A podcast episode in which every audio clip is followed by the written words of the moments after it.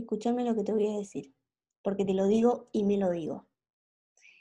Si tenés miedo, hacelo igual. Si tenés miedo, hacelo igual. Y no lo quiero decir como una de esas frases de librito eh, que leímos ahí y que la compartimos como frases o como memes o lo que sea. No, no. Lo estoy diciendo desde mi propia experiencia. ¿Por qué? Porque cada vez que hago un video y que hago un eh, podcast, me muero de miedo. O sea, me muero de miedo. Tal vez no hablo, eh, por lo menos en este momento, de la misma manera con la que hablaría con una amiga, con un amigo, con mi pareja, con algún familiar. Medio que tal vez como que me trago y quiero que las palabras queden más eh, perfectitas y mm, como más a veces profesional o no sé, lo que sea. Di muchas vueltas, doy muchas vueltas cada vez que quiero grabar un video, que quiero grabar un podcast.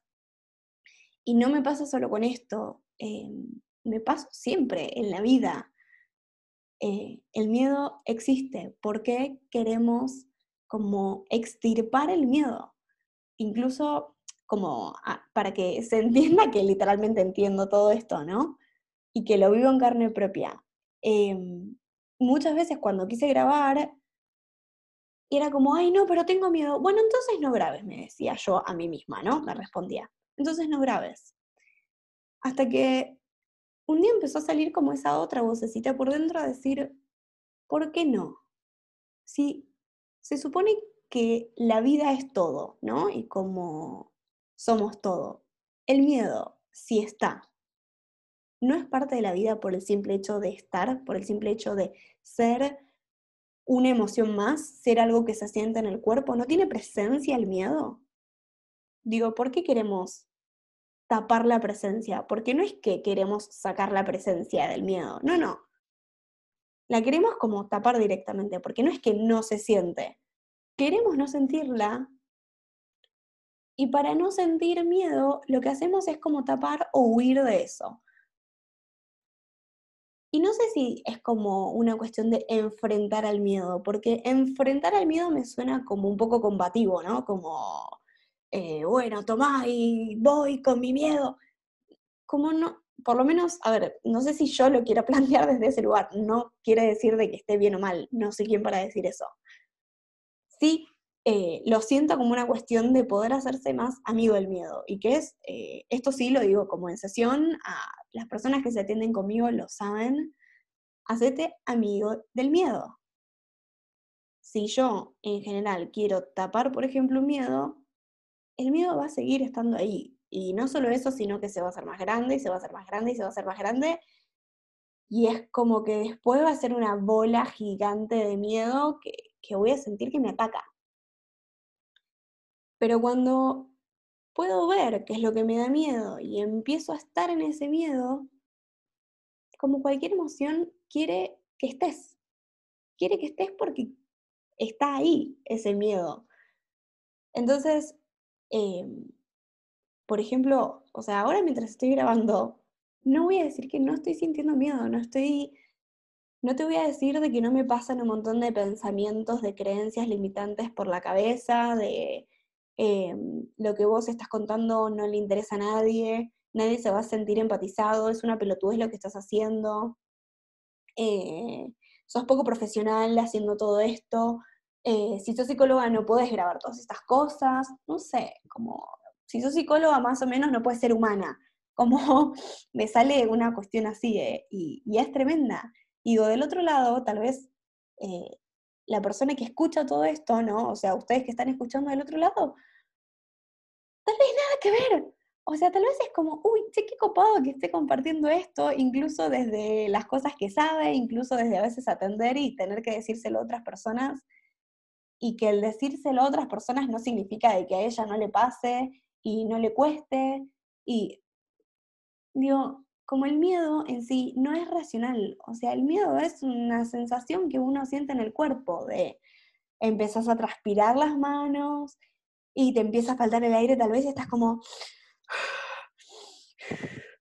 Y medio que, tu cuerpo empieza a temblequear y te empezás a trabar y a veces o hablas muy rápido o, o terminás como no diciendo lo que querías decir. Eh, a ver, como creo que un ejemplo bastante gil que nos debe pasar a todos es, es una prueba en el colegio. O sea, ¿quién no tuvo tal vez algún miedo a una prueba en el colegio? Y si no, no importa, es un miedo, el miedo no es lógico. Pero entonces justamente digo, ¿por qué no nos podemos hacer amigos del miedo? Y a ver, hacerse amigo del miedo parece como, uy, sí, qué bueno, me puedo hacer amigo del miedo. ¿Y cómo hago? ¿No? Y no es tan simple como parece. Porque tendemos a querer escapar de lo que no está tan copado. Entonces, ¿qué nos pasa? Queremos no tener miedo, ¿no? Queremos como que el miedo se vaya. Pero el tema es, ahí sí empezamos como a usar la lógica. El miedo puede irse. Como puede irse, se puede ir. Pero en este momento, si yo lo siento, ¿se puede ir? No. Entonces, como puedo dejar de tener miedo en este momento que tal vez estoy haciendo esto? No. ¿Voy a dejar de hacerlo? Podría, porque puedes preguntarme tranquilamente como, escúchame, si tanto miedo te da, ¿para qué carajo lo estás haciendo? Y me sale como ese otro lado que dice, lo hago porque creo que me pesa más el hecho de no hacerlo que hacerlo. Incluso aunque me cueste un montón, aunque me dé miedo, aunque tal vez después dé mil vueltas para subirlo, como todas las trabas que yo me pueda poner. Pero para mí el miedo como que intento integrarlo como parte de la vida. Es parte de la vida. Siento que si no me puedo empezar a hacer amiga del miedo y no puedo quedarme en lugar de salir corriendo, hay una parte de la vida que estoy queriendo negar y que estoy queriendo tapar y que estoy queriendo extirpar.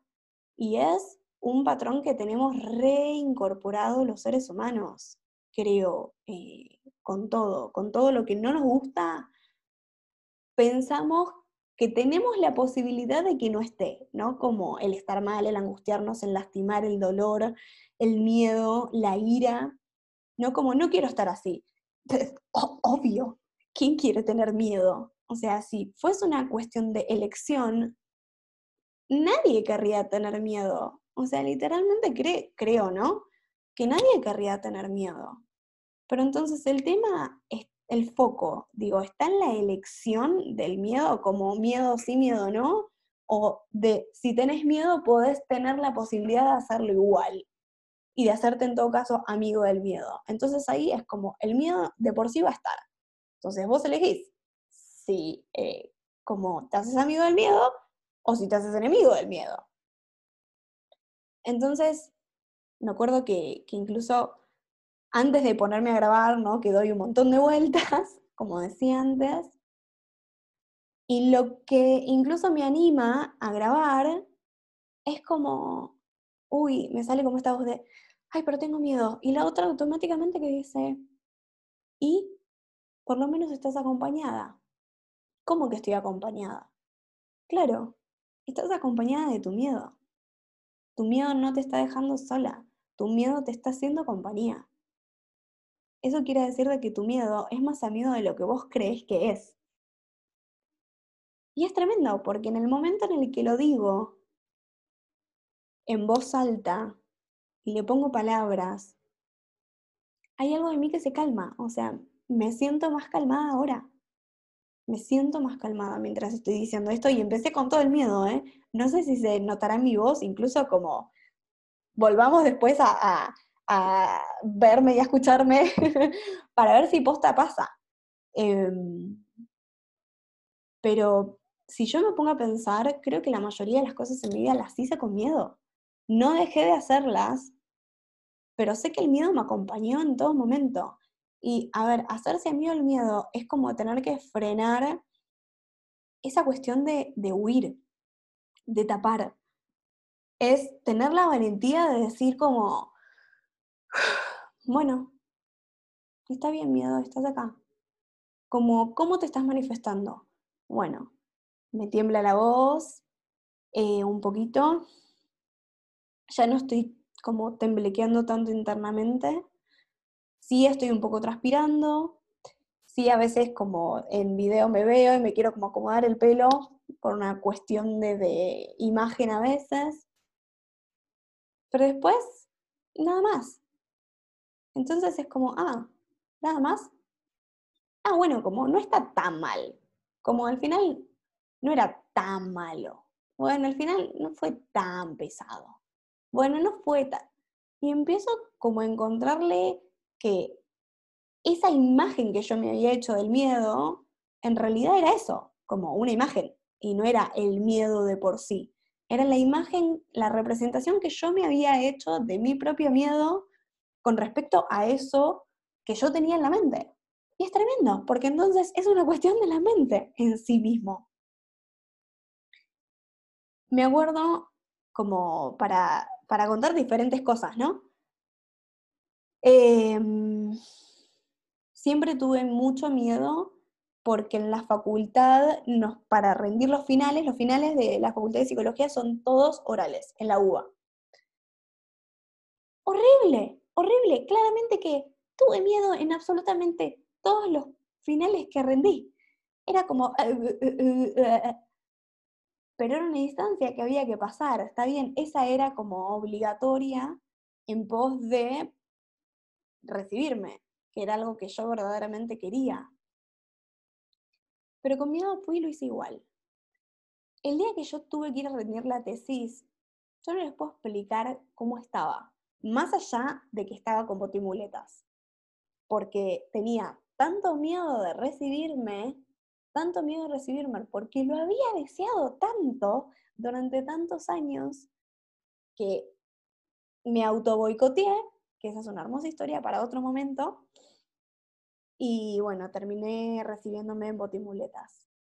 Pero a ese nivel de miedo tenía. Después fui, entré y estuve creo que más tiempo del que se podía porque me vicié y me gustaba el tema que estaba dando, como...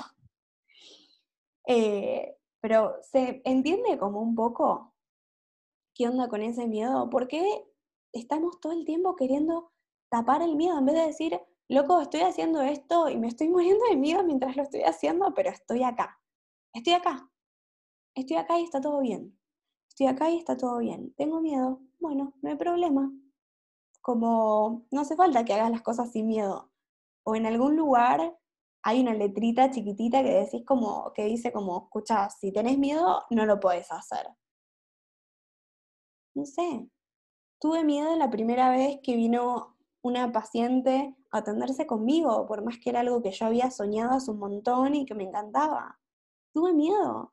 Miedo de no saber qué responderle, no saber qué decirle, no saber si le servía lo que le estaba diciendo, si se sentía cómoda conmigo, no saber si estaba bien sentada, si tenía todo lo que necesitaba. Tuve miedo eh, la primera vez que me llamaron para decirme que mi vieja había tenido su primer intento de suicidio. Tuve miedo, tuve miedo de volver, tuve miedo por mis hermanos, tuve miedo por mí, tuve miedo por mi mamá, tuve miedo por lo que iba a pasar y lo hice igual. Y lo hice igual y fui, en realidad volví porque estaba de viaje, intenté hacerme cargo de un montón de cosas, saqué la guarda judicial de mi hermano más chico, que en ese momento tenía 14 años, yo tener que hacerme responsable de eso, y lo hice con mucho miedo.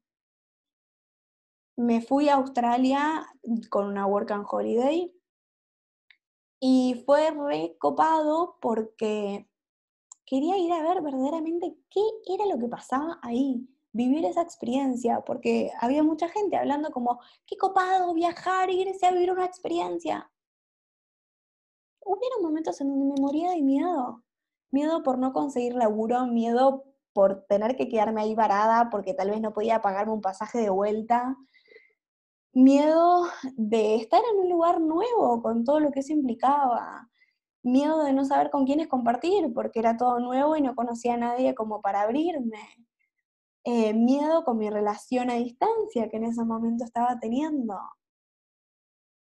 Eh, y fui lo hice igual.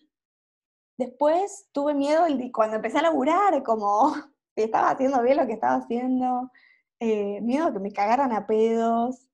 Y después fue como, bueno, y si tenés miedo, bueno, y si te cagan a pedos, ¿qué? ¿Qué? ¿Cuál hay? Tuve miedo el día que, que decidí apostar por mi relación a distancia en ese momento. Tuve miedo de venirme en ese momento durante un mes a Bariloche a ver si mi relación iba a funcionar y qué estaba pasando. Tuve miedo porque me había invitado a quedarme un, todo ese mes en la casa y era como, ¿y si no funciona? ¿Y si no me siento cómoda? ¿Y si esto? ¿Y si lo otro? Y fue como, bueno, hay opciones, hay posibilidades. Tuve miedo cuando mi viejo se enfermó y estuvo al borde de la muerte tuve muchísimos miedos y tengo muchísimos miedos y no voy a dejar de tener miedos. Y no sé si quiero dejar de tener miedos, porque a veces siento también que el miedo me motoriza, el miedo me hace humana, el miedo me hace sentirme viva. Y es tremendo, o sea, somos humanos, es una respuesta biológica natural el tener miedo, porque el miedo es una alerta, es una alerta para que nos pongamos las pilas para ver qué está pasando ahí. Y es re loco, porque ¿por qué nos queremos extirpar entonces algo que es totalmente humano? O sea, no sé, ¿por qué nos queremos extirpar algo que literal es totalmente humano? Con miedo hacer igual, hacete amigo del miedo. Y no quiere decir de que hacerte amigo es así de la noche a la mañana y que está buenísimo. A mí a veces me cuesta un montón hacerme amiga de mi miedo y digo, pero la puta madre, que hacerse amiga del miedo, ni hacerse amiga del miedo, váyanse a cagar, y, no, y como ya está. Y después digo, pará. O sea, está esa posibilidad. Pero no quiero no hacer cosas por miedo. Quiero poder decir, che, bueno, tenía miedo y lo hice igual, ya fue. Como si no, no puedo vivir porque la vida muchas veces da miedo. Muchas cosas de la vida da miedo. O sea, es como si de golpe, no sé, una madre no pudiera sentir miedo por ser madre. Ah, pero vos quisiste ser madre, no puedes sentir miedo. ¿Por qué? Es una experiencia nueva, todo lo nuevo da miedo. Y todo lo que a veces no es nuevo, también da miedo. Creo que, no sé, tal vez hago 500 mil videos y podcasts y sigo teniendo miedo. Pero no quiere decir que voy a dejar de hacerlo. Pero para hacerse amigo del miedo se requiere tiempo también y confianza, como con cualquier amistad. No te vas a hacer amiga de una persona de la noche a la mañana. ¿Qué necesitas? Tiempo. Tiempo de ir conociendo a esa persona para hacerte amiga o no. Entonces, desde ese lugar, bueno, date tiempo y empezá a conocer a tus miedos. ¿Tiene alguna reacción en el cuerpo? ¿Qué es lo que te hace sentir? ¿Qué es lo que te hace pensar? ¿Qué es lo que te hace decir? Y a partir de ahí empezás a ver como, bueno, cuáles son las características de tu miedo en cada momento. Y decir, bueno, escúchame, yo esto me va a dar miedo. Que incluso es lo que le dije a mi tutora el día que me tocó empezar a hacer la tesis. Le dije, mira, yo me muero de miedo porque es algo que quiero mucho y tengo miedo de boicoteármelo. Entonces, sé lo que me va a pasar, me va a pasar que me voy a auto boicotear, que voy a estar queriendo paspar moscas, que me va a costar ponerme las pilas y voy a necesitar de que vos me mantengas todo el tiempo cortita, de que me tengas cortita y con amor, como cortita y con amor. Pero eso es porque voy conociendo mi propio miedo, voy conociendo que lo que quiero es en general lo que más miedo me da. Entonces, si yo por lo menos sé eso, sé que es una barrera, pero no un impedimento. O sea, la barrera está para que en algún momento se suba, no está para que quede todo el tiempo ahí como una cuestión media de acero que no se va a mover. Entonces, con miedo, hacelo igual. Y como siento que, que este video podcast fue como re motivacional, quiero decir que saqué una carta antes de empezar a grabarlo para ver como, uy, che, qué copado, a ver qué carta podría ser para todo esto. Y es tremendo porque dice, aprende a observar. Todo nos habla. Lee entre líneas. No creas en nada que no sientas. Todo lo que atraes a tu vida es para que expandas tu conciencia y proviene de ti. No te estreses pensando tanto en por qué, pues nada es literal.